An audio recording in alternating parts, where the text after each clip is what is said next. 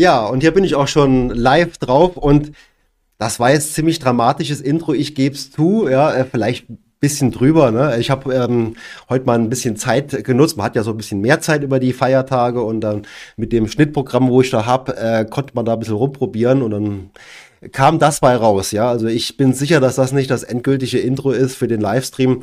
Da werde ich weiterhin ein bisschen rumprobieren, das ist ganz klar.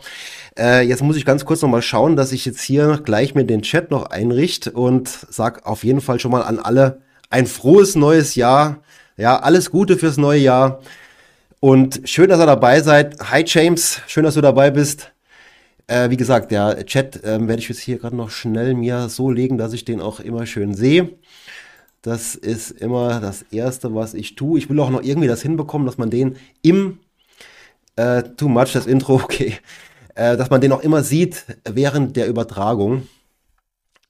Ähm, Weil es ja eigentlich ganz interessant ist, wenn da jemand was schreibt, dass es dann auch direkt gesehen wird. Ja, aber bei mir ist nicht alles perfekt, ne? Das ist halt so, ich bin kein äh, YouTuber, ich bin kein Finfluencer, ich bin kein äh, Social Media Agentur, ich bin Honorarberater, unabhängiger, neutraler Honorarberater. Das ist das, was ich hier mit einbringe. Das ist eigentlich die Qualität, die ich hier biete. Äh, alles andere ist, naja, Marke Eigenbau und ich habe auch kein Team bei mir, das alles bei mir einrichtet. Das mache ich alles selbst. Ne? Von daher müsste einfach mal da hier und da ein Auge zudrücken, dass es nicht ganz so perfekt vielleicht immer ist. Ja, moin moin, frohes neues Jahr kommt da auch im Chat. Und ja, und noch einmal frohes neues Jahr. Also euch auch. Ja, ich hoffe, ihr habt es gut angefangen. Ähm, direkt der Stream am ersten Tag im neuen Jahr. Von daher ist doch, ist doch eigentlich sehr passend, wenn man so starten kann. Ich hoffe, es klappt alles. Ihr versteht mich gut. Ähm, Mikro scheint zu funktionieren.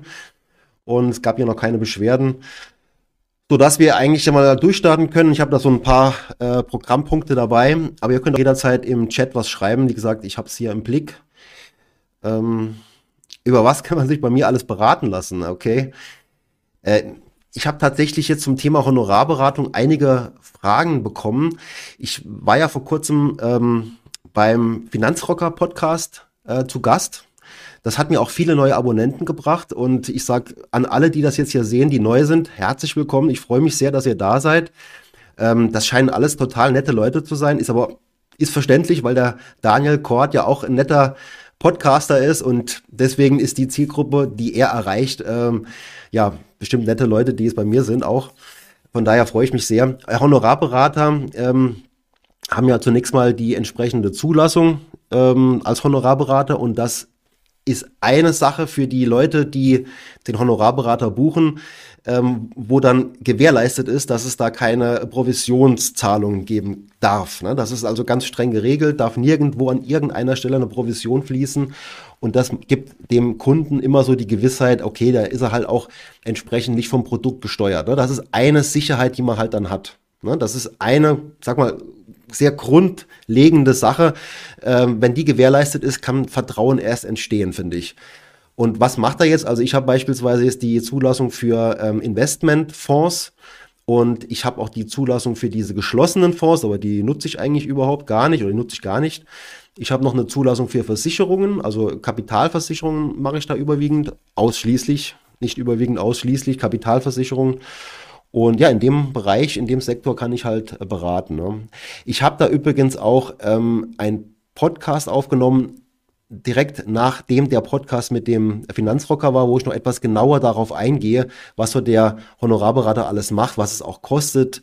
Ähm, ja, und wie er, halt, wie er halt auch ähm, dokumentieren muss. Der muss ja auch dokumentieren, was er so macht mit den Leuten. Also genau wie im Prinzip alle anderen Berater auch. Nur ist es dann ähm, entsprechend so, dass man halt äh, nicht bezahlt wird übers Produkt, sondern man muss halt dann dem Kunden halt eine entsprechende Aufwandsrechnung schreiben. Und auch da gibt's leider schwarze Schafe, muss man sagen, die dann halt zu viel abrechnen, ne? die praktisch dann Zeit schinden, weil Zeit ist halt dann, wenn ich jetzt sage, ich brauche zehn Stunden, klar verdiene ich dann mehr, wenn ich nur drei Stunden brauche. Ne? Da muss man halt schon gucken, dass man da das ein bisschen abgrenzt vielleicht, vorher schon mal bespricht, wie sieht das aus, wie viel Aufwand wird da entstehen und ne, dass man da schon die Gewissheit hat, am Ende nicht ähm, zu viel zu bezahlen für wenig Leistung. Ja? Also mir ist es wichtig, dass am Ende der Kunde einen spürbaren Mehrwert hat.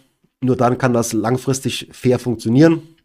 Und wenn ich merke, ich kann dem eigentlich gar nicht helfen, ich könnte zwar Geld verdienen, aber ich helfe dem damit eigentlich nicht wirklich weiter, verzichte ich auch lieber drauf, ganz ehrlich.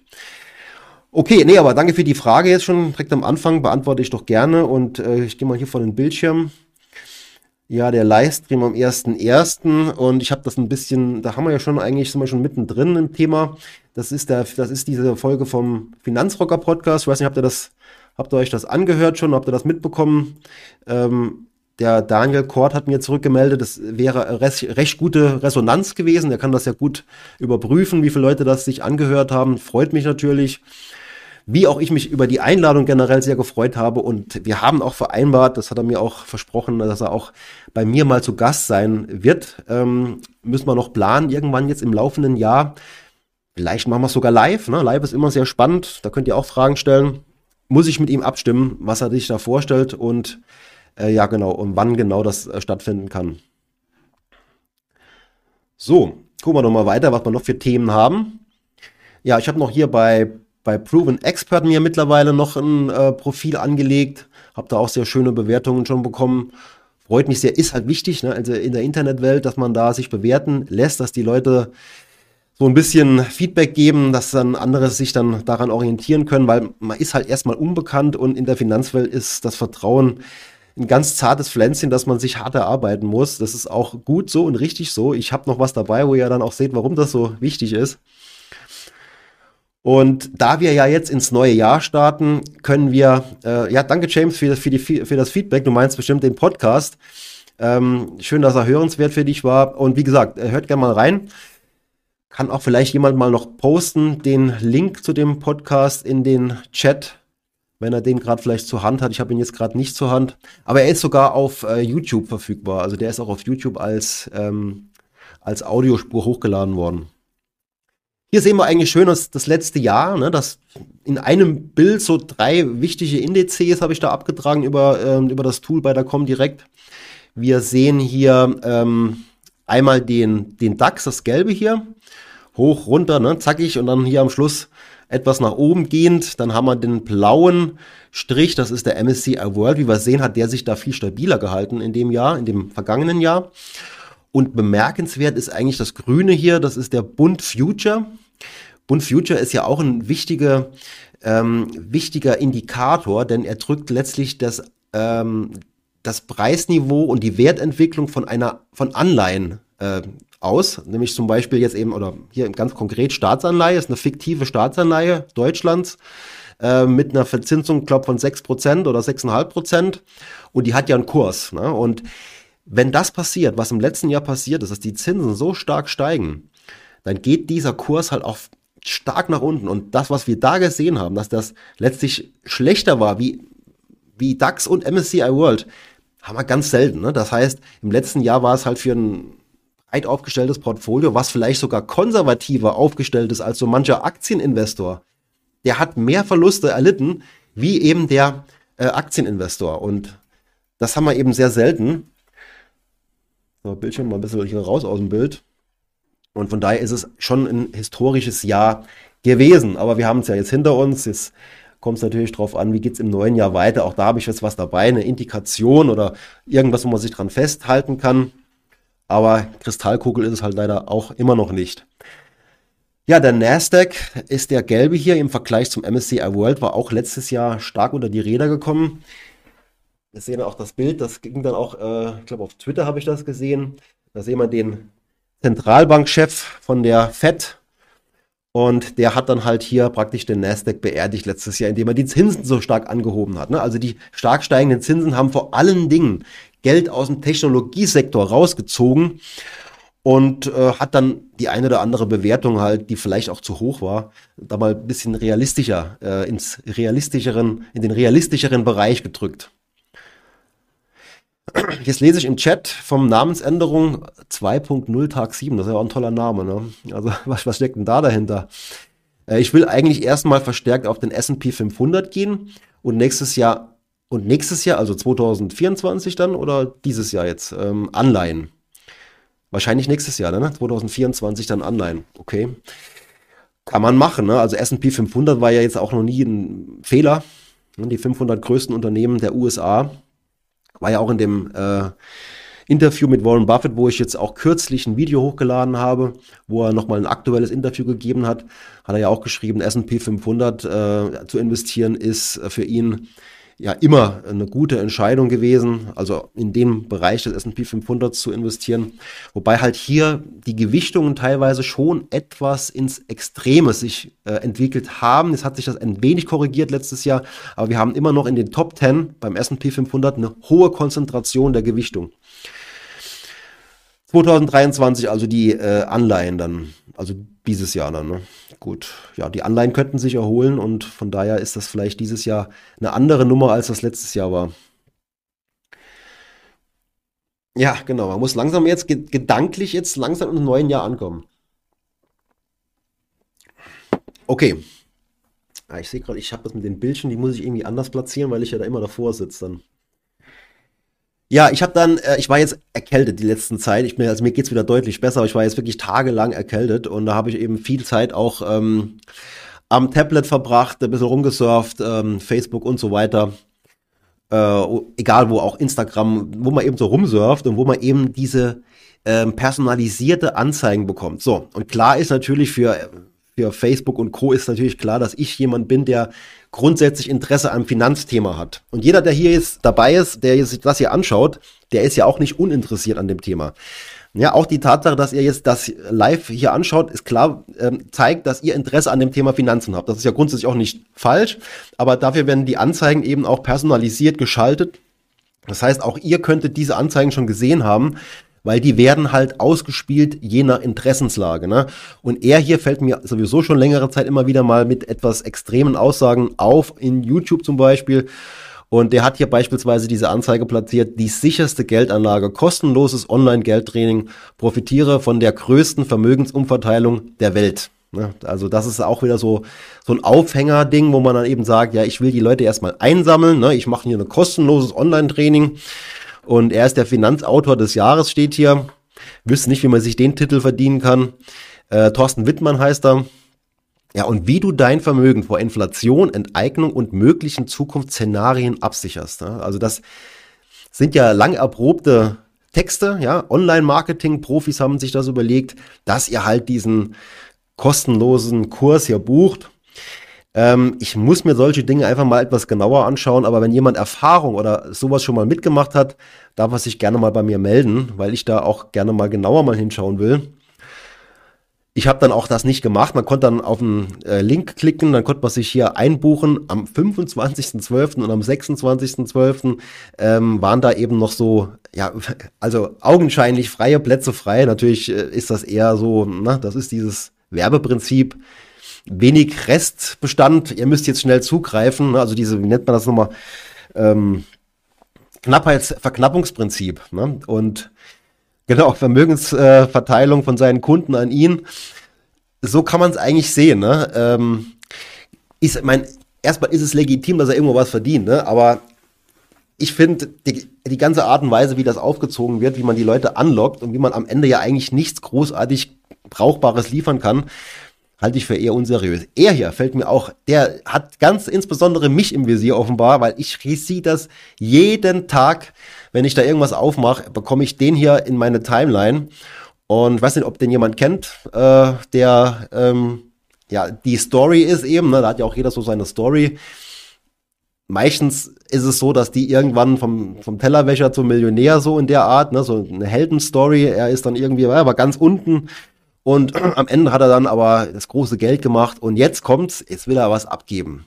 Jetzt will er euch was abgeben von dem, von dem Ruhm, von dem ganzen Geld, von dem Reichtum. Er hat ja jetzt genug und jetzt will er was abgeben. Also so ist die Story, ja. Also so ist es natürlich nicht. Und 9 to 5 Job, wenn man das schon liest, kann man schon sagen, okay, da will wieder jemand euch was andrehen. Ne? Äh, und wie er 20 bis 30 Prozent, es geht meistens um Immobilien bei ihm, ja, und insbesondere auf Mallorca, und wie, wie man 20, 30 Prozent unter dem Marktpreis kaufen kann, ja. Wer verkauft denn freiwillig 20 bis 30 Prozent unter dem Marktpreis? Ja, also wenn er, wenn er die Leute findet, also ist, ist Quatsch, ne, ist totaler Quatsch.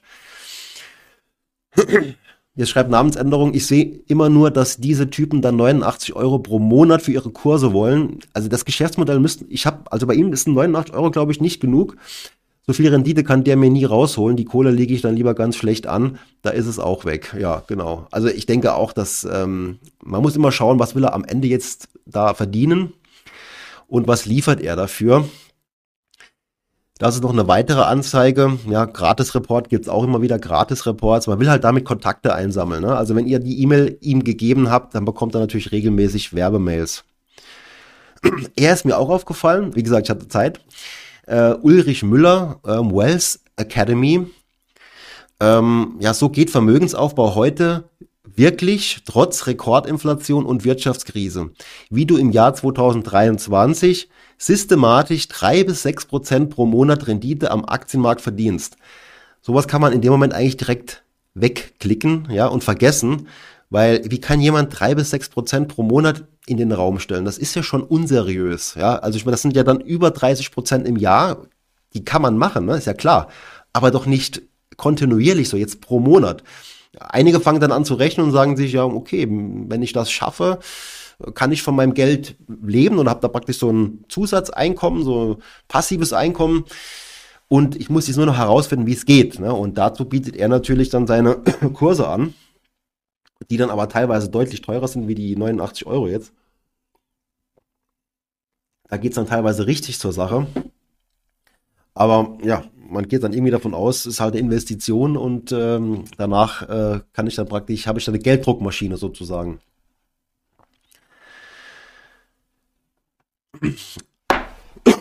Patrick schreibt, das Verrückte ist, dass bei diesen Seminaren die Räume auf den Bild Bildern immer gefüllt sind sind das Statisten? Das ist eine gute Frage. Das ist echt eine gute Frage, weil ich sehe auch teilweise gar keine so ähm, verstärkt schlechte Feedbacks. Also irgendwie schaffen die das, dass die Leute da, weil das kann nicht funktionieren. Da, da sind wir uns, also müssen wir uns einig sein. Ähm, nur die Frage ist halt, warum fällt das nicht mehr auf nach außen, dass das dass das rausgeschmissenes Geld ist. Ja? Und die, diese vollen Räume sind, glaube ich, auch kein Fake. Die haben teilweise wirklich gut ausgebuchte Kurse. Die, die bezahlen dann aber mehrere tausend Euro pro Person, wohlgemerkt. Mehrere tausend Euro. Und da sitzen dann hunderte von Leute. Da kann man sich schon vorstellen, was da ein Kapital dahinter steckt. Ja, das ist auch cool hier. Äh, Ulrich Müller, liegt dein Geld auf, nee, liegt dein Geld auf einem Konto herum? Da musste ich äh, direkt an das denken, was vorhin auch gesagt worden ist. Äh, ja, und das soll es auch bleiben. Ne? Und er würde wahrscheinlich ganz gerne haben, dass das Geld, das da auf einem Konto herumliegt, auf sein Konto wandert. Das Lustige ist, ähm, das ist ja jetzt der Ulrich Müller. Das habe ich bei ihm auch gesehen, beim Thorsten Wittmann. In seiner Anzeige steht drin, liegt dein Vermögen nur auf dem Konto herum? Es könnte doch auch auf mein Konto wandern diese Baulig-Jungs sind da auch immer stark unterwegs. Echt crazy, schreibt Patrick. Äh, Baulig ist mir auch schon ähm, ein Begriff, das ist aber jetzt, glaube ich, jetzt nicht Geldanlage, ne? also nicht Vermögensaufbau äh, oder so. Glaube ich, was anderes. Da geht es, glaube ich, irgendwie um Online-Marketing oder irgendwie Online-Businesses. Da kauft man halt irgendwie Geschäftsmodelle und dann kann man praktisch äh, bei Amazon Sachen verkaufen und ja, wird halt unheimlich reich damit. Ne? Also soll man. Er hier hat auch der, also ich muss mich da irgendwann mal, mal reinmogeln. Äh, er hat hier der äh, Mario Lüdemann Online-Seminar, auch er verspricht, hier steht es 35% Rendite pro Jahr, also auch so 3%, das scheint so gängige Praxis zu sein, die zu versprechen. Äh, ja, und auch wieder, natürlich ist man kostenlos erstmal dabei, aber bei den kostenlos Dingern, da habe ich schon mal reingeschaut, da wird man erstmal stundenlang zugetextet mit irgendeinem banalen Zeug, ne? Ja, danke Namensänderung. Ja, danke fürs Feedback. Ich habe da, ich habe da immer einen Blick drauf auf diese ganze unseriöse Szene ähm, und äh, ja, taucht da auch gern ein bisschen ein und man muss halt, ja, man muss halt immer bei der, äh, man darf jetzt nicht irgendwie eine Wertung damit reinbringen, einfach das sagen, was ist, dann kann einem auch nichts passieren. Ja, ich unterstelle ja keinem hier irgendwas, ähm, aber ähm, viele sind schon wirklich hart an der Grenze an der Legalität Ne? Jetzt, das hier ist alles jetzt noch Werbung, halt reine Werbung. Am Ende ist immer die Frage, wie unseriös ist es am Schluss. Er ist mir noch aufgefallen mit seiner Investment Mastery. Ich weiß nicht, der ist euch auch vielleicht schon aufgefallen. Ähm, der hat nämlich vorher viel mit Trading-Kursen gemacht und jetzt geht es eher darum, um Digitalwährungen, ne? also eher sowas in Krypto, Richtung Krypto. Und ja, okay, aber das war so ein bisschen dann meine, äh, meine Eindrücke, die ich so gesammelt habe, äh, wo ich jetzt nicht so ganz fit war. Man hat sich ja mit irgendwas müssen beschäftigen. Und das hier ist mein letztes Video, oder nicht mein letztes, mein, mein vorletztes Video sogar. Da habe ich jetzt äh, ihn mal aufgegriffen mit seinen 10.000 Euro Anlagetipps und habe da auch viele Kommentare bekommen. Wir mal kurz rein. Ich schaue mal gerade rein, wie viel Enteignung das. Und, und ja, Enteignung. Das Wort Enteignung kommt auch immer wieder bei diesen äh, Leuten davor. Ich habe da viele Kommentare, 22 Kommentare schon bekommen. Ähm, hier vom Don Silva, klasse Video, bin über den Finanzrocker Podcast auf diesen Kanal gestoßen. Die Abonnentenzahl wird der Qualität leider noch nicht gerecht. Bitte weitermachen, damit es der finanziellen Finanzbildung vorankommt und nicht den Herrn Friedrich dieser Welt das Feld überlassen wird. Ist auch meine Motivation, tatsächlich ähm, da mal was dagegen zu halten, weil der Marc Friedrich ist ja nur die Spitze des Eisbergs, einer der sehr bekannten, ne? ähm, aber ähm, da mal etwas dagegen zu setzen, das war eigentlich auch meine Motivation. Und ich bin total zufrieden eigentlich mit meiner Reichweite bis jetzt. Ne? Also da, ich, weil ich lese öfters, ja, so wenig Reichweite, was ist los? Ich bin vollkommen zufrieden. Ne? Auch, auch heute bin ich total zufrieden, dass da jetzt so viel dabei sind und mitreden. Auch wenn Lars weg muss, leider. Aber beim nächsten Mal ist er wieder dabei, das finde ich super. Ich habe ja unten in der Beschreibung, auch jetzt hier vom Livestream, äh, meinen Telegram-Kanal. Äh, wenn, wenn jemand wissen will, wann ich live gehe, weil ich muss leider dazu sagen, ich muss da immer flexibel reagieren können, kann ich immer 100% schon eine Woche vorher sagen, wann ich live gehe, weil, naja, ich habe Familie, ja, wir haben vier Kinder und da muss man immer gucken, dass das ins äh, Familienprogramm passt. Von daher kann ich nie 100% sagen. Ich kündige es aber immer im Live, äh, Quatsch, im ähm, Telegram-Kanal an. Ne? Und wer da drin ist, bekommt dann auch kurz vorher gesagt, ich bin jetzt gleich nochmal live. Äh, der Aro schreibt jetzt hier noch was. Hallo Thomas, ich investiere seit 2019 in ein 70-30 ETF-Portfolio, MSCI World Emerging Markets. Also 70% MSCI World und 30% Emerging Markets wahrscheinlich. Ne? Ab 2023 möchte ich dies in 80-20 ändern. Okay. Wie, sagt, was, wie sagst du dazu und wie schätzt du dieses Risiko der Emerging Markets ein? Ho, ho, ho. Also, da müssen wir einfach, da, das kann ich so aus dem Stegreif jetzt nicht beantworten. Ne? Und wie das, ob das zu dir passt, kann ich natürlich auch nicht sagen. Äh, grundsätzlich würde ich die Emerging Markets nie weglassen, sondern die schon immer mit einbinden. Und ich sage auch immer, dass man sich ähm, grundsätzlich der rote Faden seiner Investments sollte sich an der Marktkapitalisierung der Welt orientieren. Und dafür gibt es ja schöne Grafiken, auch von Dimensional gibt es da eine schöne Grafik, wo man so die Weltkarte sieht und wo man dann eben auch daraus ablesen kann, wie hoch ist die Marktkapitalisierung der USA beispielsweise und wie hoch ist die Marktkapitalisierung von Japan, von Deutschland, von, von Großbritannien, von China, von Indien. Ja, und ich finde, die Marktkapitalisierung ist ja das Resultat der Realität, der, der Wirtschaftsgröße der einzelnen Unternehmen. Wenn ich davon stark abweiche, dann spekuliere ich. Ist vollkommen okay, darf ich, ja. Aber wenn ich jetzt eben so eher diesen passiven Ansatz habe, sollte ich mich an der Marktkapitalisierung der Welt orientieren. Und da komme ich an den Schwellenländern ja nicht vorbei, aber ich sollte sie auch nicht übergewichten. Ich sehe aber auch keinen Grund, jetzt da an der Gewichtung was zu verändern. Bei dir, wenn du jetzt 70-30 hattest, ist das aus meiner Sicht eigentlich eine ziemlich gute Aufteilung. 80-20 gehst du ja jetzt ein bisschen raus aus den Schwellenländern, die ja auch nicht so gut gelaufen sind in der Vergangenheit. Und verpasst vielleicht die Erholung. Ne? Ich meine, ich weiß es natürlich nicht, aber es könnte sein, dass du die Erholung jetzt halt verpasst. Und eins ist klar, das Potenzial, das Gewinn, das Wachstumspotenzial ist ja bei den Schwellenländern viel, viel höher als bei den Industrieländern. Äh, Patrick schreibt dann nur, Angst und Gier ist halt wirklich das beste Marketing für diese Leute. Ja, absolut. Ja, das ist richtig. Und ETF DAX schreibt, das interessiert mich auch. Äh, jetzt die Aufteilung mit den äh, Regionen, meinst du? Also ich habe da auf jeden Fall auch noch was dabei, da kommen wir jetzt auch noch dazu. Ich wollte euch nur mal kurz hier zeigen, diese, ähm, ja, die, die Resonanz, die ich hier bekommen habe auf meinen Film. Eine schreibt hier, die Katrin spricht da der Neid, Herr Beutel. Also man muss immer davon ausgehen, ich habe ganz am Anfang bei dem Kanal auch mit den, ähm, den ähm, Markus Krall, Dr. Markus Krall, ja, den habe ich auch mal äh, kritisiert und da hat mich eine ganze, hat eine ganze Horde von Fans von ihm mich dann auch angegriffen. Und klar, die haben ja auch mehr oder weniger Fans, ne? Also das sind ja so ein bisschen Gurus und die haben eben ihre Leute, die denen nachlaufen und die setzen sich auch für die ein. Also die sind total, ne? Die sind dann eben wie Fans eben so sind. Und die haben sich dann komplett alle auf mich draufgestürzt und haben mich da ziemlich versucht, fertig zu machen. Hat mir, hat mir natürlich jetzt auch nichts ausgemacht. Ähm, nur ich fand es irgendwie auch schön, dass die mich dann auch so ernst genommen haben. Damals schon, wo ich jetzt vielleicht 30 Abonnenten hatte, äh, wie die dann äh, mich angegriffen haben. Und daher, ähm, ja, das macht mir grundsätzlich nichts aus. Hier war nur ein Kommentar jetzt ähm, von der Katrin eben, äh, spricht da der Neidherr Sie sollten akzeptieren, dass Herr Friedrich ein sehr guter und beliebter Finanzexperte ist. Konzentrieren Sie sich doch einfach auf sich und machen Sie Ihre Arbeit und werden auch erfolgreich. Okay. War ja jetzt auch völlig legitimer Kommentar.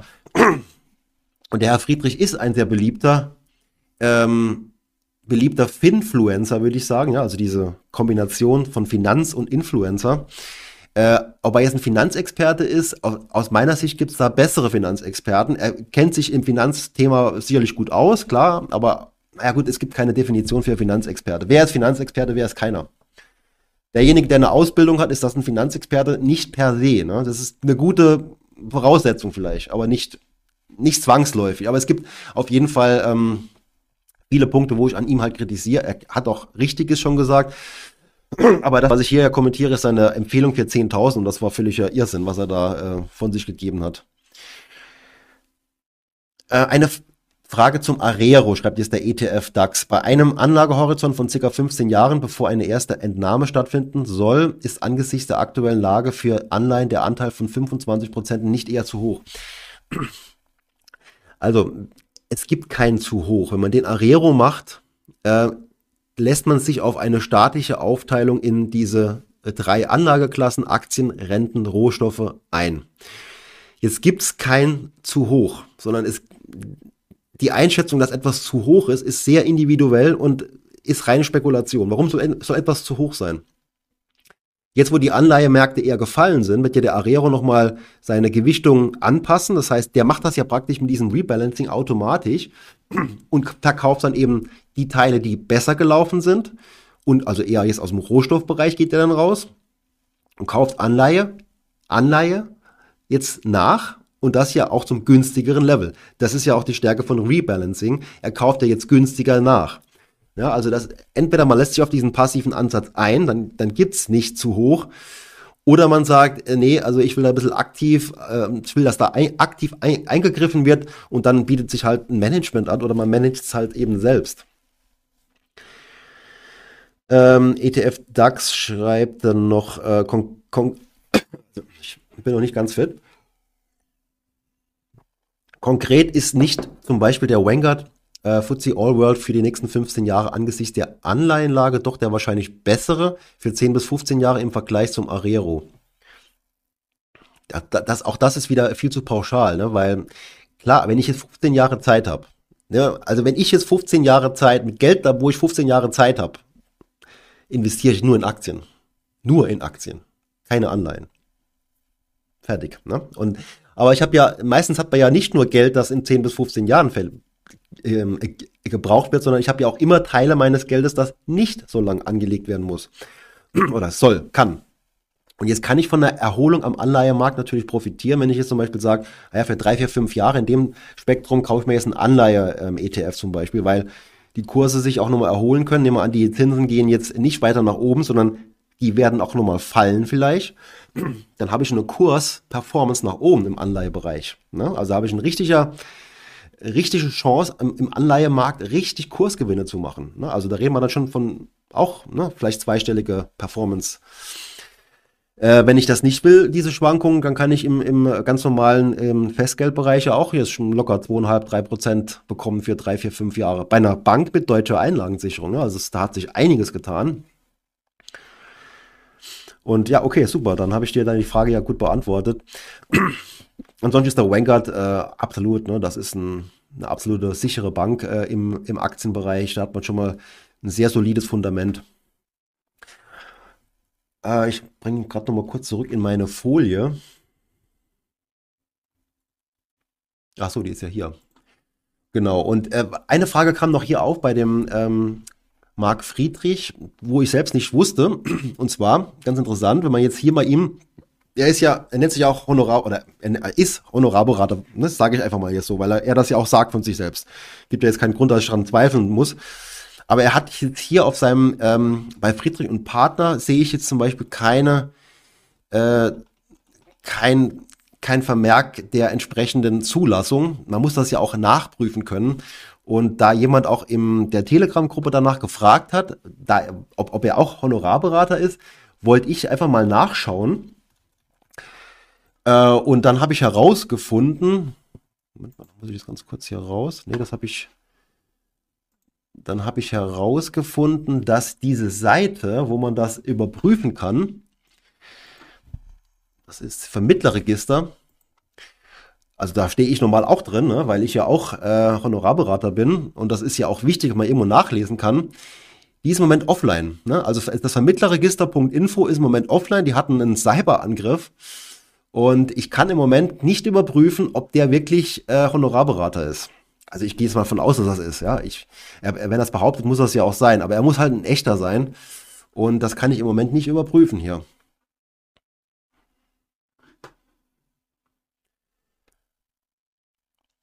Äh, Namensänderung schreibt, äh, darauf möchte ich spekulieren am Zinsmaximum, damit die Anleihe wieder steigen. Ja, ja, da kann man auch drauf spekulieren, ne? keine Frage.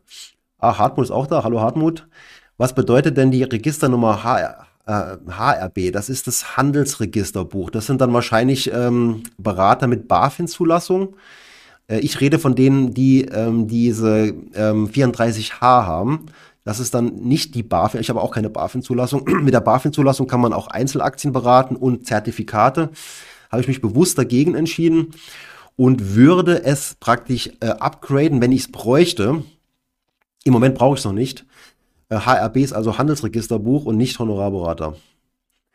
Äh, in, unter den normalen Vermittlern, also es gibt die 34F-Zulassung, das ist die für, das ist praktisch Standard. 34F ist fast Standard, aber die können halt Provision kassieren. Das Üble ist, dass die teilweise auch vermeintlich äh, auf Honorar beraten, dann aber auch theoretisch zusätzlich Provision kassieren können. Das ist ganz übel. Ja, also deswegen würde ich, wenn ich Honorar mache, auf jeden Fall beim Honorarberater, der 34H hat. Ja, beim Friedrich steht es nicht drin auf der Seite. Bei mir steht es drauf. Es muss eigentlich draufstehen. Bei ihm steht es nicht drauf, ob er wirkliches Honorarberater ist. Okay, Patrick, Preferred Shares sind, sind, wenn, dann eine für mich bessere Variante. Was meinst du jetzt mit Preferred Shares? Also meinst du jetzt Einzelaktien wahrscheinlich dann, ne? Okay, ja, kann man machen, ne? Ich sage euch auch gleich noch, äh, was meine äh, Top-Verlierer sind im Moment. Da werdet ihr dann auch mal sehen, was mit Einzelaktien passieren kann. Äh, genau, der Solid Wertefonds ist ja der Fonds, der der Marc Friedrich auch hat der, den er anbietet, wo er auch mit, er ist irgendwie beratend tätig. Ich will mich auf den gar nicht einschießen, ne? Äh, weil auch jemand wieder geschrieben hat, ich soll mir den mal an, anschauen. Ich ähm, habe mir den nur kurz mal angeschaut. Der ist äh, auch so ein Mischfonds und äh, ich finde es sehr kurios zusammengestellt. Da sind ganz viele Minenwerte drin und äh, Krypto ist gar nicht mehr drin, war aber mal drin. Äh, und die Performance also vergleicht den mal mit dem Arero zum Beispiel oder mit einem Portfolio-ETF, gibt ja auch sehr gute Portfolio-ETFs, ähm, kommt da wahrscheinlich ja in aller Regel dann nicht mit. Aber wie gesagt, ich will mich auf den gar nicht einschießen. Patrick meinte eher Unternehmensanleihen äh, statt Staatsanleihen. Auch da ne, gibt es unterschiedlichste Qualitätsstufen. Ja, Investment-Check, äh, da habe ich mal einfach mal zusammengeschrieben meine Top 3 Verlierer im Bestand im Moment. Also ich, nochmal, ich, ähm, ich bin Anhänger der Core-Satellite-Strategie. Das heißt, ich investiere einen großen Teil in meinem Kern mit ETFs, auch hier und da mal ein aktiver Fonds. Man muss dazu sagen, ich kaufe die, also ich und auch die Kunden, die ich habe, kaufen ja alles provisionsfrei. Beim ETF ist es eh egal, aber wenn ich einen aktiven Fonds kaufe, der Quantex äh, Global Value ist aktuell so ein Überfliegerfonds, der ist mir aber auch schon länger bekannt. Der läuft beispielsweise seit Jahren besser als der MSCI World. Aber es ist schwer. Es ist wirklich, ist, da, da einen Tipp zu geben, welcher Fonds dauerhaft besser läuft wie der Index. Manchmal sind auch aktive Fonds einfach besser, weil sie weniger schwanken. Es geht nicht immer nur um die Performance. Aber das nur nebenbei. Also im Kern arbeite ich mit Fonds. Die Satelliten bei mir sind Einzelaktien oder auch von mir aus jetzt einen ganz kleinen Teil, den ich jetzt äh, in Bitcoin investiert habe, aber das ist ein Mini, Mini-Satellit.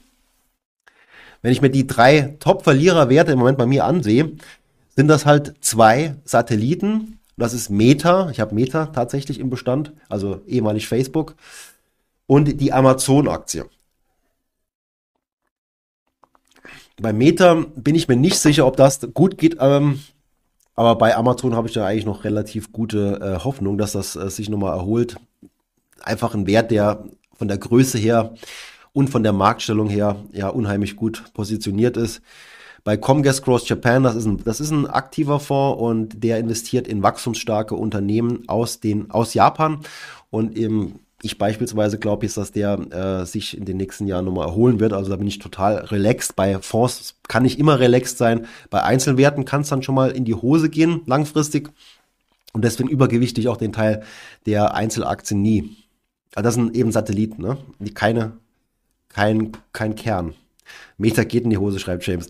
Wart's mal ab, also was mit dem Metaverse, äh, das wird man ja irgendwann mal sehen, was das, was da draus wird. Ähm, aber Meta, also Facebook ist ja eben nicht nur Facebook, sondern auch WhatsApp und eben Instagram und die haben natürlich schon äh, Macht, ja, Macht im, im Markt. TikTok als großer Herausforderer, aber äh, letztlich ist Instagram schon eine sehr ähm, wichtige Plattform, genauso wie WhatsApp. Und wenn die ganzen Zahlmöglichkeiten noch kommen und eben vielleicht dieses Metaverse sich noch weiterentwickelt, kann da schon noch ein bisschen was passieren also Meyer Burger. Okay, Namensänderung schreiben Meyer Burger, kennst du die Aktie? Will ich gleich dazu sagen. Ich bin keiner, der den ganzen Tag Aktien sich anschaut. Wenn ich Aktien kaufe, dann sind die immer aus der Top 20, was die Marktkapitalisierung angeht. Also die weltweit größten Unternehmen. Aus der Top 10 habe ich ziemlich viel, aber ich gucke mir jetzt die kleineren Werte nicht an. Die Phase habe ich tatsächlich hinter mir. Ich habe auch schon viele kleine Werte gekauft. Ähm, da ging auch einiges mal gut, aber auch einiges ziemlich schlecht. Mache ich nicht mehr. Ne? Also äh, Meyer Burger kannst du gerne mal schreiben, was du von der hältst. Ähm, aber ich kenne die, kenn die Aktie nicht. Ja, Meta verliert viel Vertrauen, das, das kann man so sagen, ne? dass, dass da einiges äh, zu Bruch gegangen ist in der Vergangenheit an Vertrauen. Das hier ist ein entscheidender Punkt äh, für, die, für das kommende Jahr, wo wir uns schon drin befinden. Ne? Wie sieht es aus mit der Inflationsrate? Was wir hier sehen, ist eine Einschätzung, die ich schon vor längerer Zeit mal hatte, dass wir auf dem Niveau nicht langfristig weiter bleiben können. Wir vergleichen uns ja immer mit dem Vorjahr und wir vergleichen uns dieses Jahr mit den hohen Preisen von dem vergangenen Jahr und da immer wieder eine Steigerung reinzubekommen, dass das eine Inflationsrate ergibt von 10%, halte ich absolut, also das glaube ich nicht.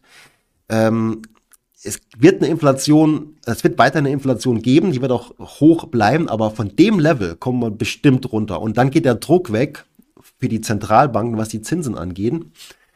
Äh, Inflationsrate setzt sich auch in der Eurozone hier insbesondere aus ähm, Nahrung und Energie zusammen. Das sieht in den USA nicht ganz so schlimm aus. Und von daher ähm, ist hier auf jeden Fall einiges an Potenzial da, dass wir von der Inflationsrate eben runterkommen und damit eben auch ähm, diesen Zinsdruck nach oben verlieren. Das spricht jetzt auch so ein bisschen was für die, für die Anleihe-Spekulanten in dem Sinne, dass sie eben sagen, ja, die, die Anleihenmärkte werden nicht weiter so unter Druck bleiben. Und das hier ist auch eine schöne Grafik oder eine schöne Historie. Wir sehen halt hier, was letztes Jahr passiert ist, ne? was, die, ähm, was die Zentralbank an Zinsentscheidungen getroffen hat. Ja, von von 0 eben ne, auf, auf 1,25, dann auf 2, dann auf 2,5. Ne, und sieht man schon, das hat sich dann ein bisschen ähm, verlangsamt, diese Zinsanhebungen. Und irgendwann kommt der Punkt, da läuft es dann seitwärts und dann geht es auch wieder nach unten. Die Frage ist halt, wann, wann ist der Punkt erreicht? Das ist auch eine tolle Grafik, finde ich. Hier sehen wir nämlich, hier sehen wir eigentlich alles. Alles, letztlich ist das so das, das, das Spielfeld. Wir sehen nämlich hier, die Staatsschulden, global, ne? also das sind die globale Staatsschulden. Wir sehen natürlich, dass die kontinuierlich steigen. Äh, der Strich hier, den habe ich gezogen, das sehen wir nämlich hier 2022, sind wir hier auf einem Level von über 70 Billionen, also 70.000 Milliarden. Kann noch irgendjemand das sich vorstellen im Kopf, was, was das eigentlich bedeutet? Wahrscheinlich nicht, ne? aber die Tendenz ist klar. Das Schöne ist ja, Schulden sind ja auch Guthaben. Das heißt, das Gleiche, was wir hier an Schulden haben, ist auch an Geld in der Welt. Und das sagt mir halt grundsätzlich, dass wir durch diese steigende Menge, permanente Menge an, an Geld, ja auch schauen müssen, dass wir das auch irgendwo mit Sachwerten noch äh, irgendwo äh, hinterlegen können. Und das Verhältnis wird halt immer schlechter. Ne? Also das Verhältnis Geld zu Sachwert verschlechtert sich Jahr für Jahr. Das heißt, auch wenn die Aktie, wenn die, wenn die Sachwerte, die es gibt, per se nicht wertvoller werden würden, einfach nur ihren Wert behalten würden, wäre das aufgrund von dieser schlechter werdenden Relation zu den Geldwerten schon Grund genug, dass der Preis nach oben geht. Ne? Also ich meine, so ist es ja nicht. Die, die Unternehmen werden ja auch wertvoller.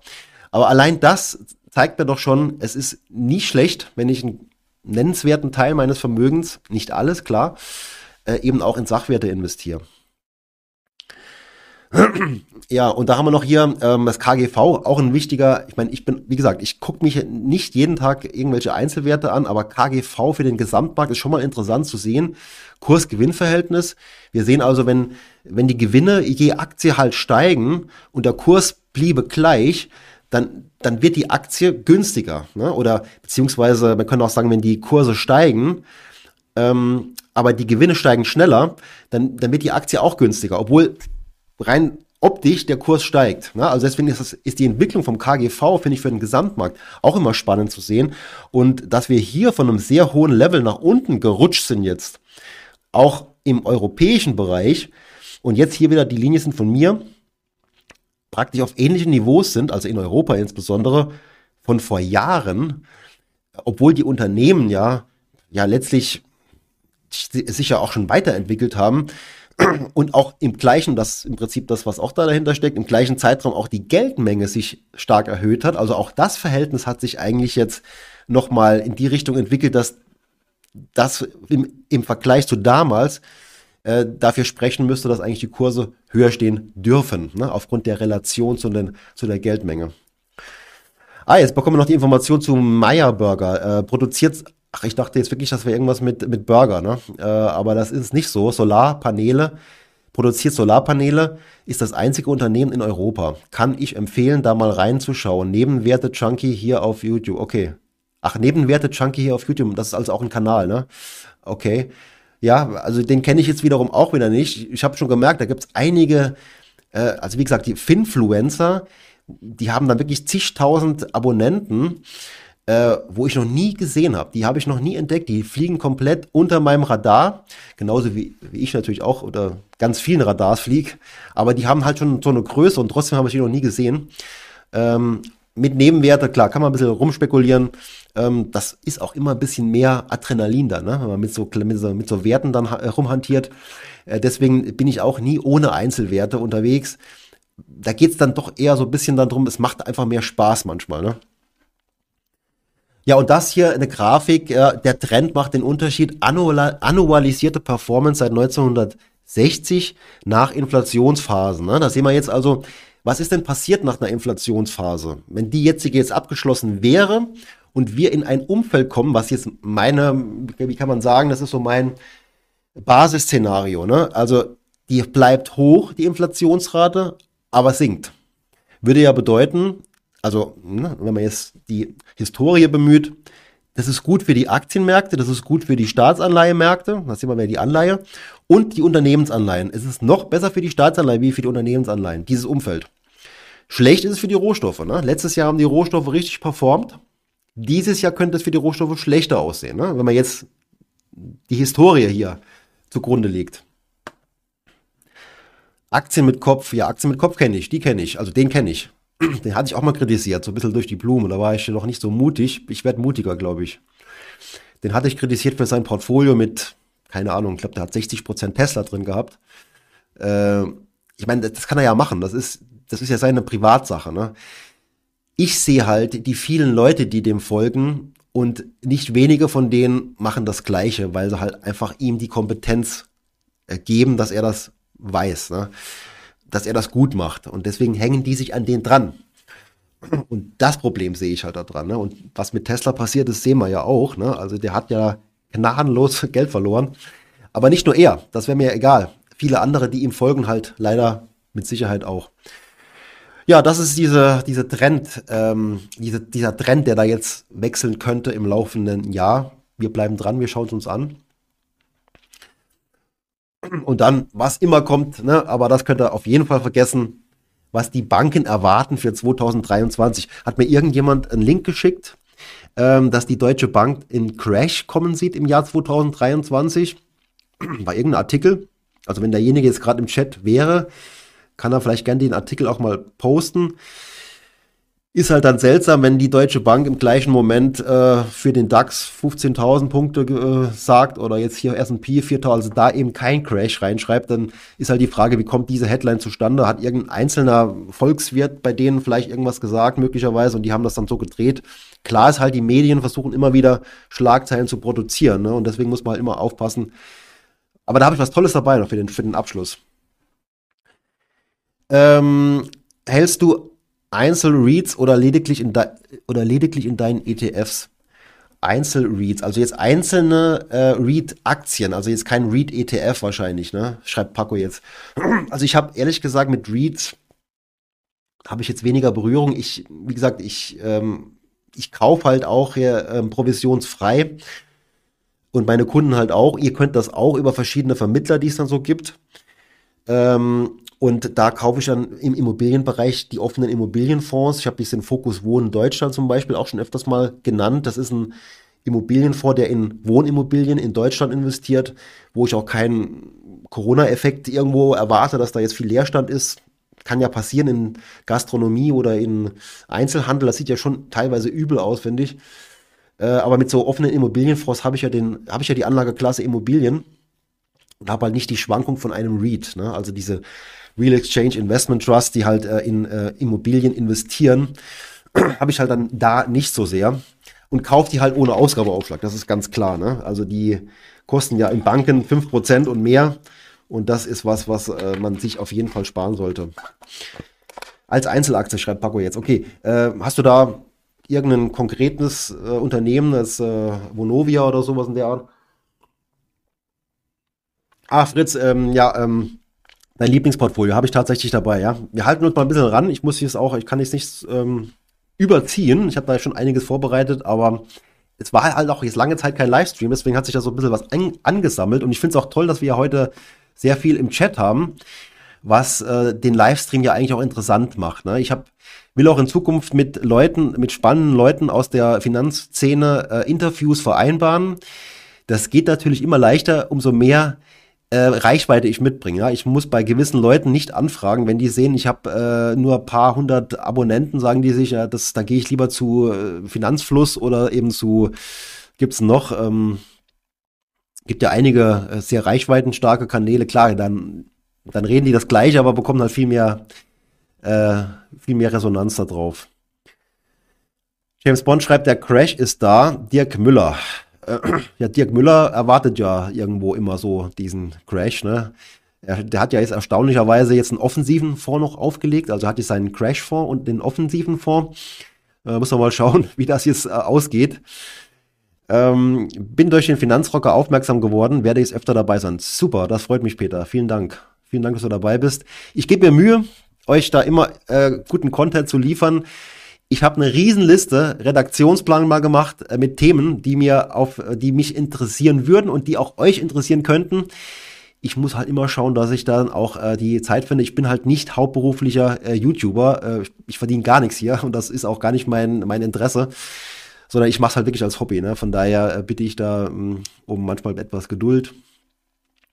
American Tower, okay, wieder so ein Wert, wo ich noch nicht wirklich kenne. Ähm, American pa Tower ist dann also ein Real Exchange Investment Trust und ich gehe mal davon aus, dass der in Immobilien in den USA investiert.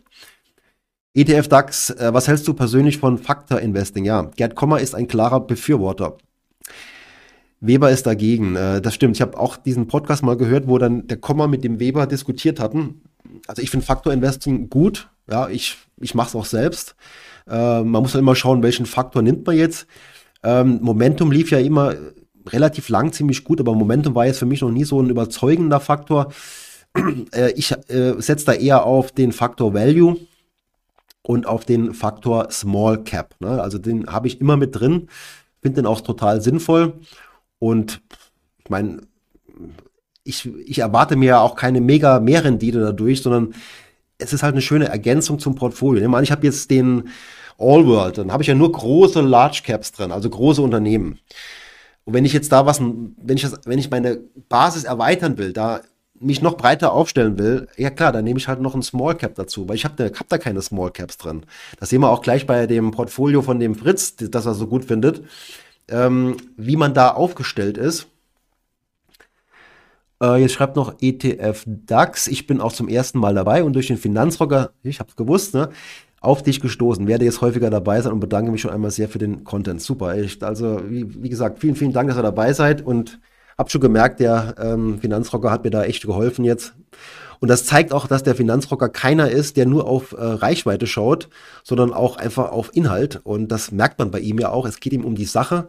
Und deswegen war ich auch äh, direkt Feuer und Flamme bei ihm dabei zu sein. Ich wäre nicht bei jedem dabei gewesen, das kann ich euch sagen. Also das, wenn jetzt äh, zum Beispiel der Marc Friedrich mich anfragen würde, was er natürlich nicht tun wird, äh, hätte ich da kein Interesse. ähm, kleiner Chat, kleine Gruppe finde ich cooler als 5K-Chat-Teilnehmer. Genau, das ist im Prinzip der Vorteil hier, ne? Klein und fein. Man kennt sich.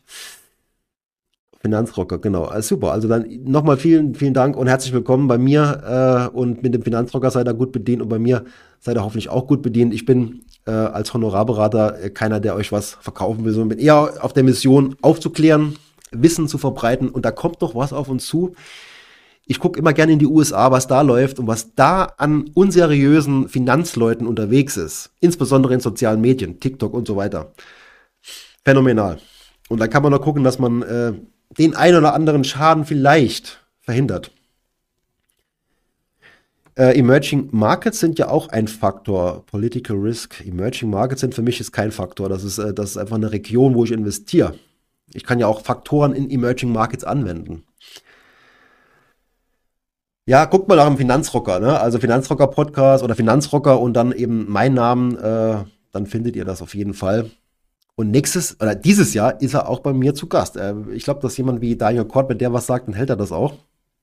Und ich versuche es auch live zu machen, weil ich finde, so eine schöne Runde hier. äh, genau, eure Fragen. Jetzt gehen wir mal nach, an die Fragen, die ich so nach und nach bekomme, auf verschiedenen Kanälen, als Mail, als ähm, Telegram, in der Telegram-Gruppe, äh, irgendwo in den Kommentaren. Also die erreichen mich an verschiedensten Stellen.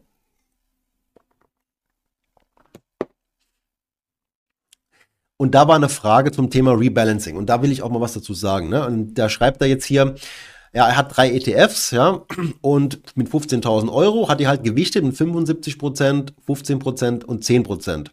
Ich habe die ETFs mal durch den, e, durch den extra ETF Rebalancing Rechner gejagt und dieser schlägt mir jetzt einen Verkauf, Kauf einzelner Anteile vor. Macht das nach einem Jahr Depotlaufzeit schon Sinn? Beziehungsweise, wie ist so ein Rebalancing-Rechner zu werten und nach welchen Kriterien verfährt ein Rechner? Wie, wie kommen diese Verkauf, Kaufwerte zustande? Habe ich noch gefragt, was er für ETFs eigentlich hat. Und er hat den äh, MSCI World klassisch, dann hat er noch den Momentum, was natürlich Überschneidungen dann äh, hat, ne? das ist klar. Er gewichtet halt hier etwas anders. Und den äh, Europe 600. Ne? So, und dann hat er dann diesen Rechner benutzt. Ich habe den auch, glaube ich, hier, habe ich ihn verlinkt. Super. Den habe ich hier verlinkt und habe mir den mal angeschaut. Ich weiß nicht, ob den jemand kennt hier. Der ist relativ trivial. Ne? Man gibt halt hier seine Wertpapiere ein und sagt halt, was mein Stand, Startwert ist. Ne? Und dann sage ich halt ähm, die Zielgewichtung. Und nach einem Jahr ist die Gewichtung immer anders. Ne? Ist ja klar. Der Gute ist dann mehr, der Schlechte ist dann weniger. Und dann soll ich halt nach einem Jahr re rebalancieren. Also ich bin gar kein so großer Freund von diesem Rebalancieren. Ja, ich mache das vielleicht hier und da mal, wenn man dann eine große, ein großes Ungleichgewicht bekommt. Vielleicht jetzt beim Nasdaq, wo ich dann jetzt, also vor dem letzten Jahr, dann lief da ja wirklich schon mehrere Jahre super gut. Ne? Habe ich da mal mit 20 Prozent angefangen, ist der vielleicht dann bei 40 Prozent. Dann kann ich durchaus mal das mit dem Rebalancieren machen. Aber hätte ich das im Vorfeld immer wieder gemacht, jedes Jahr, hätte ich zum einen immer wieder Kosten durch den Verkauf gehabt. Ich hätte Steuern zahlen müssen, weil ich einen Gewinn realisiere. Ich, gewinn, ich realisiere immer einen Gewinn in dem Moment, weil ich ja nur dann mehr habe, wenn ich einen Gewinn habe. Und, ähm, und was auch noch wichtig ist, und deswegen ist, das ist Momentum, ja, also ich gehe ja aus den Werten raus, die eigentlich gerade gut laufen. Ne? die laufen doch gut, die haben alle ein super Momentum. Und deswegen gehe ich da immer wieder raus und schichte in, also jetzt, wenn man es ein bisschen überspitzt sagt, in Loser. Ja, ich schichte um in Loser. Value lief lange Zeit schlecht, Tech und, und Wachstum lief gut. Hätte ich da jedes Jahr rebalanciert, das wäre garantiert schlechter gewesen, wenn ich einfach gar nichts gemacht hätte. Also ich bin da eher dafür, dass ich da äh, nicht jedes Jahr rebalanciere. Und das, und das mit dem Rechner hier äh, braucht man ja eigentlich auch nicht. Man kann ja einfach mal ähm, immer wieder mal draufschauen, wie stark ist jetzt diese Gewichtung, wie stark hat die sich verändert. Und wenn das jetzt wirklich eine extreme Veränderung ist, dann kann ich mal anfangen, etwas umzugewichten oder umzuschichten. Ähm, ETF DAX schreibt, eine echte unabhängige Beratung ist so wichtig. Vielen Dank. Die gibt es übrigens auch bei Hartmut Walz. Ja, Hartmut Walz kenne ich auch. Er hat mich sogar in seinem Blog mal genannt. Ich weiß nicht, ob es jemand gesehen hat. Da hat er mich ähm, verlinkt mit meinem Interview mit dem Finanzvisier. Und äh, ich denke, dass über den Link auch der eine oder andere mich findet. Und Hartmut Walz, ja klar, der ist auf jeden Fall äh, ein super Experte und äh, kennt sich auch gut aus er ist halt sehr dogmatisch. Ne? Also ich, ich bin keiner, der jetzt äh, sagt, alles, was jetzt kein ETF ist, ist automatisch schlecht. Ich gucke da schon ein bisschen genauer hin und ich kann auch relativieren und ein bisschen abwägen und es ist nicht alles schlecht, was, was kein ETF ist. Schlecht sind immer Kosten, unnötige Kosten, das ist klar. Äh, Namensänderung, also dann bin ich der Einzige, der durch die, dich auf den Finanzrocker gestoßen bin der durch dich auf den Finanzrocker, okay, äh, die andere Richtung jetzt, also von mir zum Finanzrocker, das kommt vielleicht auch mal vor, aber eher selten dann. Ne? Der ist ja schon viel länger dabei und hat wirklich eine Community. Der hat 50, 60, 70.000, glaube ich, hat er gesagt, äh, Reichweite je Podcast. Äh, und dann schreibt er noch, ich verkaufe nur, wenn ich den Freibetrag nicht ausgeschöpft habe. Ja, genau, genau, das, das kann man tun. Er ist ja auch jetzt gestiegen, der Freibetrag, ne, auf 1000 beziehungsweise 2000. ich rebalanciere immer nur durch Nachkauf, der schlechter laufende, genau, das ist auch eine gute, also ich mache auch sowas in der Art und zwar habe ich auf jeden Fall ein Merk, also ähm, wo ich sage, wenn ich zweistellig beim ETF im Minus bin, was ja auch mal vorkommt, und ich kann nachkaufen, dann kaufe ich die nach. Ich kaufe nach. Ich, ich verkaufe nichts mehr, ich kaufe nur noch nach. Und dann kann ich ja das Rebalancieren auch dadurch hinbekommen. Das ist ein super Hinweis. Ganz genau. Äh, durch Nachkäufe kann ich dann auch wieder meine ursprüngliche Gewichtung hinbekommen und kaufe billig nach. Ja, ich meine, ich gehe immer jetzt davon aus, dass wir Qualität im Depot haben. Ich kaufe natürlich keinen Müll nach, aber äh, breit gestreute ETF oder gute, solide Fonds sind ja immer Nachkauf wert. Rebalancing, Rebalancing durch neues Kapital, schreibt ETF DAX, genau das ist es. Und der Patrick schreibt, gute Diversifikation, da braucht man doch eigentlich kein Rebalancing und wenn dann nachkaufen. Ja, also Rebalancing ist definitiv kein Muss, macht euch da also keinen unnötigen Stress, finde ich. Ne? Also auch wenn man da gar nichts macht, was, was Rebalancieren angeht, das muss kein Fehler sein. Ähm, nee, komm, also ich habe hier noch, ähm, will ja noch ein bisschen was hier loswerden. Genau, jetzt kommen wir zum Fritz und der hat mir hier sein ähm, Portfolio mal geschrieben. Ich sage auch was dazu. Ich zeige euch jetzt hier extra ETF. Äh, nutze ich mittlerweile sehr gerne. Das Tool hat noch seine Schwächen, ne? Und äh, aber ich nutze es trotzdem sehr gerne. Es gibt auch sowas wie den Finanzmanager, den nutze ich jetzt zum Beispiel auch. Ganz wichtig, ich bekomme von denen keine Provision, weil ich bin ja da, ne, also als Honorarberater bin ich da, ich will da wirklich nie in den Verdacht kommen, dass ich da irgendwas tue, nur weil ich Provision bekomme.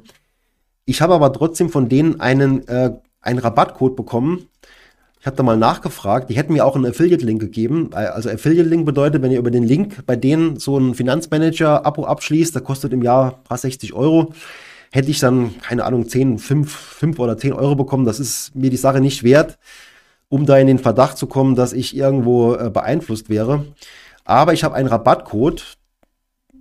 Ich glaube, im Moment ist der auch gar nicht unbedingt nötig, weil die irgendeine Aktion haben. Aber wenn ihr es dann doch mal machen wollt, irgendwann im Laufe des Jahres, vielleicht merkt ihr euch mal schon mal, mit dem Rabattcode investiert in Wissen bekommt ihr 30 Prozent auf dieses Finanzmanager-Tool. Und was kann man damit machen? Ich kann auch gerne mal im separaten Video ein bisschen genauer drauf eingehen. Aber ich habe jetzt hier beispielsweise die, die äh, ETF, die der Fritz in seinem Portfolio hat, habe ich hier mal eingetragen.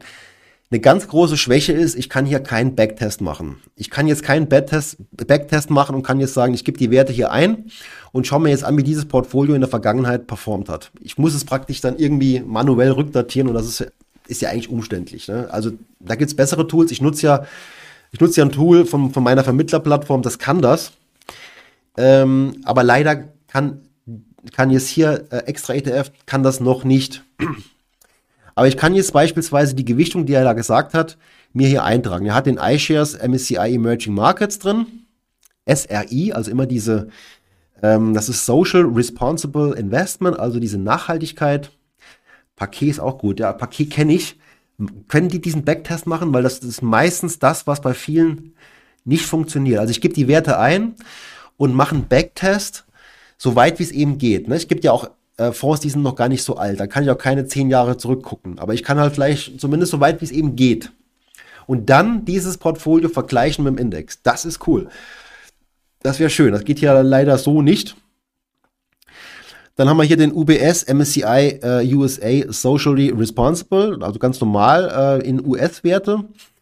Dann äh, den iShares MSCI Europe und dann haben wir den äh, Pacific Raum, dann haben wir die USA Small Cap und dann haben wir noch hier äh, die Europe Small Cap. Also auf den ersten Blick ziemlich breit gestreut, ne, ausgewogen.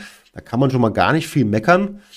Ähm, ne, ich finde das gut. Ich weiß nicht, ob ihr das auch so seht, aber ich sehe da jetzt eigentlich äh, keinen großen Fehler.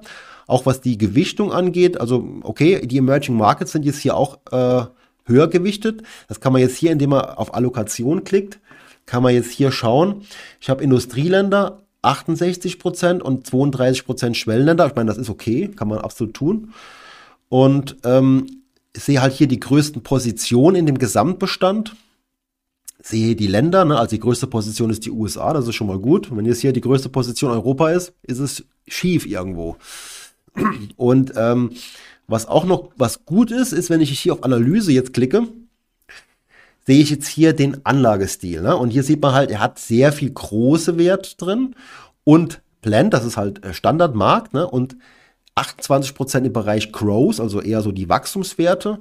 Und dann aber jetzt nur rund 15% Value. Ne? Das heißt, wenn ich jetzt da ein bisschen nach ähm, korrigiere, würde ich dann beim Value-Bereich dann noch ein bisschen nachbessern, vielleicht ein bisschen nachlegen. Ähm, hier unten sieht man dann noch schön diese, ne, wo haben wir es dann hier? Das ist so ein bisschen Backtest jetzt. Ne? Wir haben jetzt hier äh, das Risiko und hier haben wir die Rendite auf alle Einzelpositionen angewandt. Und wir schauen uns hier jetzt drei Jahre, es ist nicht so lang, aber wir sehen jetzt zum Beispiel hier schon einen Ausreißer. Der hier hat jetzt wenig Performance gebracht in den letzten drei Jahren und von der Schwankung her ist er jetzt aber auch niedrig. Ne? Also er könnte ja auch jetzt hier oben liegen. Das ist ja noch schlechter. Viel Schwankung, wenig Performance ist dann noch schlechter. Äh, der hier ist jetzt zum Beispiel hier, was die Rendite angeht, ein Ausreißer. Der war in den letzten drei Jahren super gut. Das ist der USA Small Cap. Da haben wir schon einen Faktor, ne? Da haben wir den Faktor Small. Der hat hier gut performt. Okay, kleinere Unternehmen, waren auch bestimmt einige Tech-Werte oder irgendwie technologieorientierte Werte drin, Wachstumswerte. Und ich, dann sehe ich schon mal genau, wo habe ich jetzt zum Beispiel die einzelnen Komponenten in meinem Portfolio und wo ist jetzt das Gesamtportfolio? Ne? Das liegt dann irgendwo hier. Schön ist immer, wenn ich die Schwankung reduzieren kann, ohne dass die Rendite schlechter wird. Das ist dann immer so die, ja, die Königsdisziplin. Ne?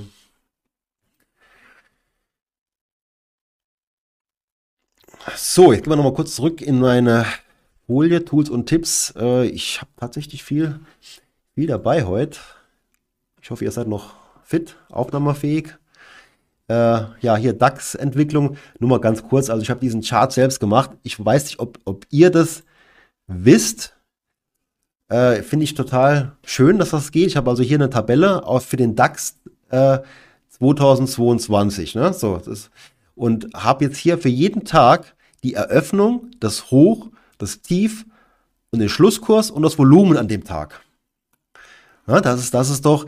Und jetzt könnte man denken, ich war total fleißig, habe mir jeden Tag das halt rausgeschrieben. Habe ich aber gar nicht. Und äh, da zeige ich euch mal, was die Comdirect hier zum Beispiel anbietet. Da geht man hier einfach auf den Informer, holt jetzt den DAX, holt den äh, Chart und kann jetzt hier auf Kursdaten klicken. Ja, Kursdaten. Und jetzt kann ich hier zum Beispiel eingeben, was ich jetzt hier ja auch habe. Ne? Ich gebe den Zeitraum ein, den Gesamtjahreszeitraum von äh, 2022 ähm, und sage hier beim Intervall, sage ich glaube ich Tag, also ich will jetzt jeden Tag praktisch haben und die Performance-Daten will ich haben und dann sage ich Anzeigen, zack. Und das Allertollste ist halt jetzt hier, ich kann jetzt hier unten als C Daten für Excel, CSV exportieren und zack, habe alle Daten vom DAX ähm, hier stehen. So ist die Tabelle, das ist eine klassische Excel-Tabelle. Kann mir die halt ein bisschen schöner machen und habe jetzt halt das Ganze hier mir am ähm, Google auf, äh, reinkopiert und habe mal auf die Schnelle jetzt hier mal geguckt. Das war die DAX-Entwicklung, jetzt Marke Eigenbau. Und das war halt äh, die Umsätze, das ist ja auch interessant, dass die Umsätze halt hier so sehr dünn waren und im Laufe des Jahres ja auch teilweise schon viel höher waren am Tag. Ähm, spielt ja auch eine Rolle. Aber ja gut, ist eine schöne Spielerei, finde ich. Ne? Ich meine, da bietet aber Comdirect, finde ich, ein tolles Tool. Hoffen wir, dass die das weiterhin auch anbieten. Comdirect zerfließt ja auch immer mehr mit der Commerzbank. Da habe ich eigentlich, äh, finde ich gar nicht so gut. Äh, das birgt die Gefahr, dass da einiges schlechter wird. Vielleicht wird es aber auch besser. Man weiß es nicht. Äh, Patrick schreibt hier, Inhalt der ETFs, die SRI oder ESG sind, finde ich immer ein wenig gespenstig. Für mich sind das eigentlich emotionale Entscheidungen und ich versuche da eher rational dran zu gehen. Äh, sehr guter Punkt. Die Frage ist halt, was du jetzt meinst mit rational. Ein, eine Eintragung auf meiner äh, Contentplanung, also Redaktionsplanung, ist nachhaltige Fonds. Ne? Und da können wir uns die mal anschauen. Äh, und dann eben auch die Frage uns stellen, was ist denn überhaupt nachhaltig und warum sind die nachhaltig, was bewirke ich denn mit nachhaltigen Fonds? Also Thema Impact, welchen Impact habe ich, was passiert denn jetzt? Ähm, den größten Impact habe ich tatsächlich eigentlich auf der Hauptversammlung, ne? und das wären die Fondsgesellschaften. Die müssten eigentlich da Dinge verändern auf der Hauptversammlung. Ich finanziere die Unternehmen ja nicht, ich kaufe ja nur die Aktie. Die sind schon finanziert. Und deswegen kann man da durchaus drüber diskutieren. Äh, kontrovers diskutieren, bin ich auch jederzeit Freund von. Und wenn man jetzt die äh, aktiv gemanagten Nachhaltigkeitsfonds, die richtig streng sind, also die sehr grün sind, beispielsweise ÖkoWorld, sich anschaut, wie schweineteuer die sind, ne, da denke ich mir, das ist doch auch schon Abzocke. Ist das noch äh, nachhaltig in dem Sinne, wenn da so ein Fonds, also der kostet fast zwei oder über zweieinhalb Prozent pro Jahr. Äh, ja, ist grün, ne? Aber ähm, ich finde, das ist, äh, das ist dann auch nicht mehr so äh, im Rahmen, finde ich. Das ist dann zu viel. Patrick schreibt jetzt noch, ich denke, dass jedes Unternehmen langfristig in diese Richtung gehen wird. Also die Richtung Nachhaltigkeit, also ein neues Normal und dann bräuchte ich keine Klassifizierung. Gut, okay, das ist ja Ziel von der, von der Übung, dass da am Ende alle ne, möglichst grün sind. Ab zur ING habe das Kids-Depot auch darüber gezogen. Kleine Gebühr gegen keine Kleine Gebühr gegen keine Gebühr. Okay, also du hast jetzt keine Gebühr mehr bei der ING. Äh, für Junior-Depots ist doch meistens eigentlich kostenfrei. Ne? Also ich habe auch, ich habe bei meinen Kindern, die haben bei der FFB, äh, aber da kostet es auch nichts ne, für unter 18-Jährige.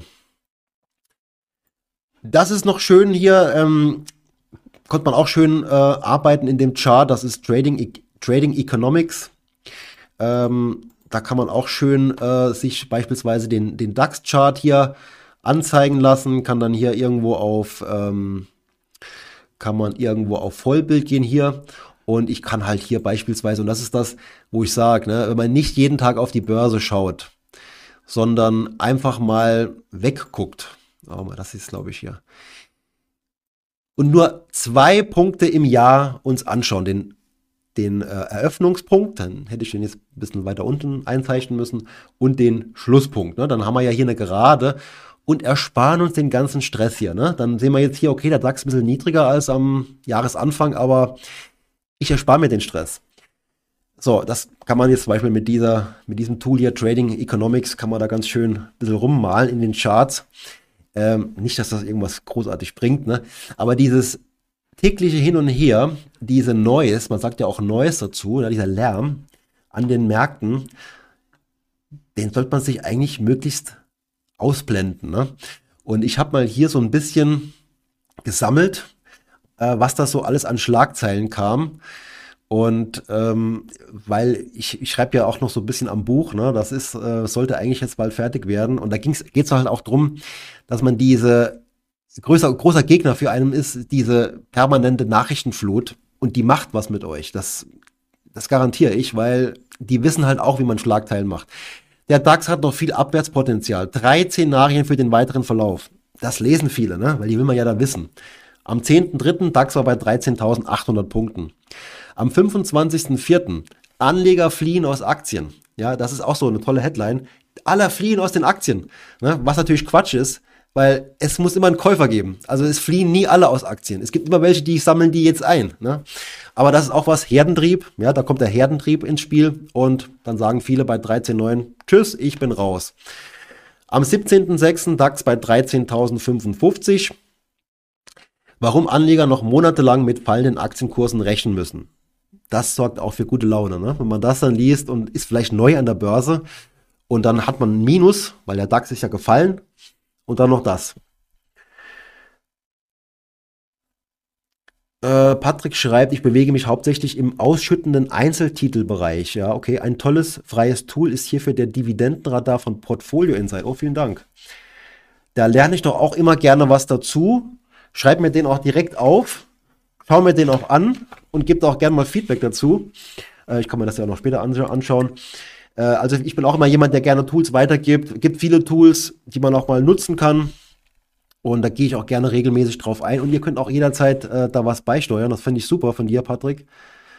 Namensänderung schreibt, die Order hat immer im Sparplan äh, 1 Euro gekostet. Bei den ING nichts für die Bank.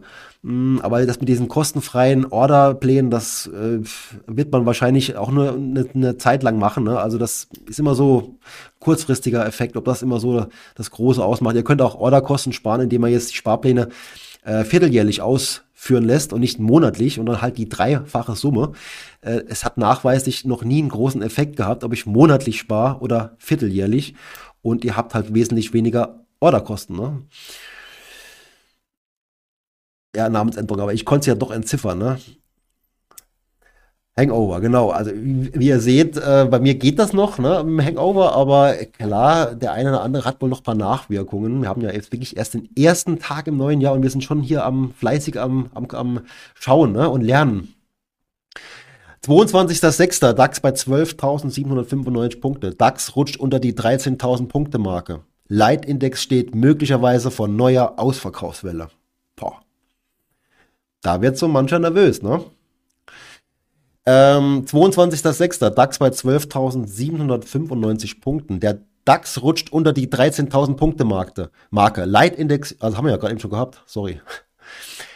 14.07. DAX bei 12.466 Punkten. DAX fällt unter 12.500 Punkte. Profi-Anleger könnten Verkaufswelle auslösen. Ne? Das ist doch auch toll. Die Profi-Anleger, und ich bin ja nur Laie, und die Profis, die wissen es doch besser. Und wenn die eine Verkaufswelle auslösen wollen, dann muss ich aber jetzt schnell raus. Also das ist das, was so im Kopf bei vielen dann äh, ausgelöst wird. Und natürlich, man klickt auf die Headline. Das war auch cool am 21.09. DAX bei 12,4, Stimmung schlecht. Weiterer, weiterer Börseneinbruch voraus. Chefvolkswirt mahnt vor Vorsicht. Und ich mahne es vor Vorsicht, wenn da nur steht Chefvolkswirt, der Name wird, der, der, wird, der wird zwar noch genannt, aber Chefvolkswirte haben sie alle. Und äh, jeder ist dann mal auch äh, gerne bereit, ein paar Dinge rauszuhauen, um ins Gespräch zu kommen.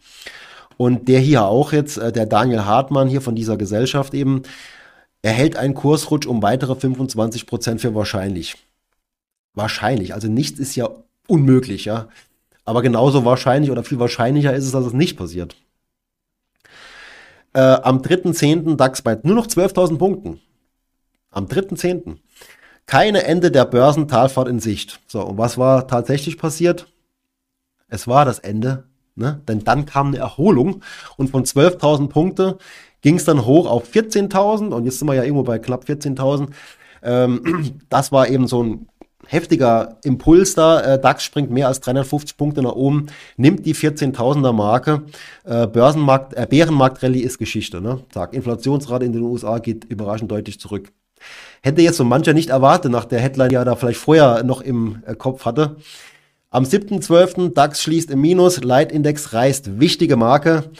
Äh, ja, um haben wir noch was? Ja, am 23.12., also fast aktuell, war ja nichts mehr los. Ne? Also da ist wirklich so, da, da ist an der Börse nichts mehr los.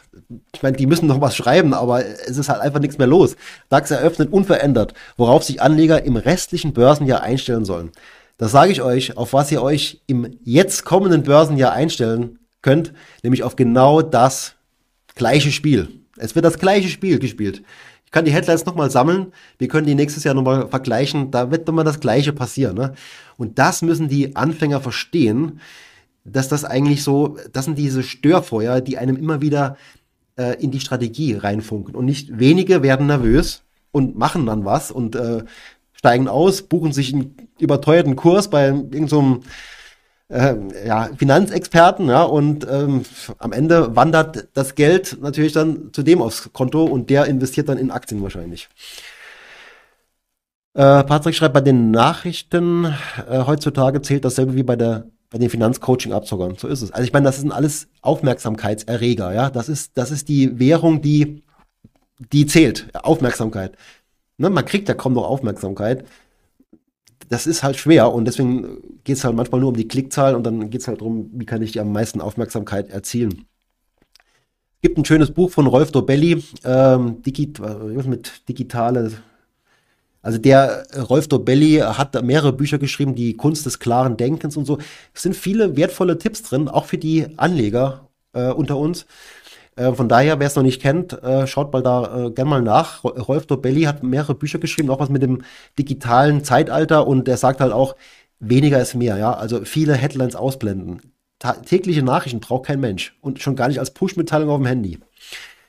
Angst und Gier, tolle Headlines, ne? genau. Namensänderung immer das Gegenteil machen. Ja gut, es gibt ja den Fear and Creed Index, ne? der ist eigentlich dazu da, das zu erkennen, jetzt, ob jetzt der richtige Zeitpunkt ist, das Gegenteil zu tun weil er eben anzeigt, wenn die Gier besonders groß ist, eher vorsichtig zu werden und wenn die Angst besonders groß ist, also es geht immer nur um die Extrempunkte, äh, dann vielleicht eher zu sagen, äh, ich verabschiede mich so langsam. Nee, Quatsch, bei äh, großer Angst ist halt eher so Kaufsignal und bei großer Gier ist halt immer Verkaufssignal, Kontraindikator. Also Fear and Creed Index kann man einfach beim äh, Google eingeben. Man findet auf jeden Fall wahrscheinlich den Fear and Creed Index, wo er im Moment steht. Ich schätze mal, der steht im Moment irgendwo im Niemandsland. In, im, im, Moment gibt er keine, gibt er keine brauchbare Aussage. Naja, okay. Äh, ich glaube, das war's. Genau. Ähm, ja, bedanke mich ganz herzlich. Also hat mir riesig Spaß gemacht heute mit euch und äh, man merkt, da ist ähm, Zuwachs bei mir, weil so viel, ähm, so viel Interaktion hatte ich noch nicht beim Livestream. Ich, wie gesagt, ich habe den auch jetzt kurz vorher um eine Stunde nach vorne gezogen. Äh, deswegen bin ich auch nie sauer, wenn da jetzt weniger los ist, weil dann keiner sich darauf einstellen konnte und nicht jeder kann da spontan dabei sein. Aber heute hat es geklappt. Ist vielleicht auch jetzt ein guter Tag heute gewesen. Äh, viele haben da noch ein bisschen Zeit jetzt auch gehabt. Bedanke mich, wie gesagt, ganz herzlich und ich wünsche euch weiterhin einen guten Start ins neue Jahr und würde mich wirklich freuen, wenn ihr auch weiterhin dabei seid. Ich bemühe mich ähm, und schickt mir auch gerne immer Feedbacks in die Kommentare, was reinschreiben, was ihr vielleicht entdeckt habt, was gut ist, was interessant ist, was unseriös ist, was irgendwo dubios ist, schaue ich mir gerne an, ist absolutes Hobby von mir, da was zu tun. Habe auch schon tatsächlich mitgewirkt bei der Aufdeckung von größeren Schneeballsystemen, kann ich äh, so behaupten, aber mit der Presse ganz guten Draht auch, wo ich schon gerne mal was weitergebe, habe an die BaFin schon Meldungen gegeben und ja, deswegen bin ich da immer sehr hellhörig, wenn da irgendwas im Busch ist. Okay, äh, danke für den Stream, wünsche allen einen guten Start ins neue Jahr, schreibt der Patrick. Das ja auch von mir und wünsche euch noch einen schönen Abend und bis demnächst auf meinem Kanal. Macht's gut und bald.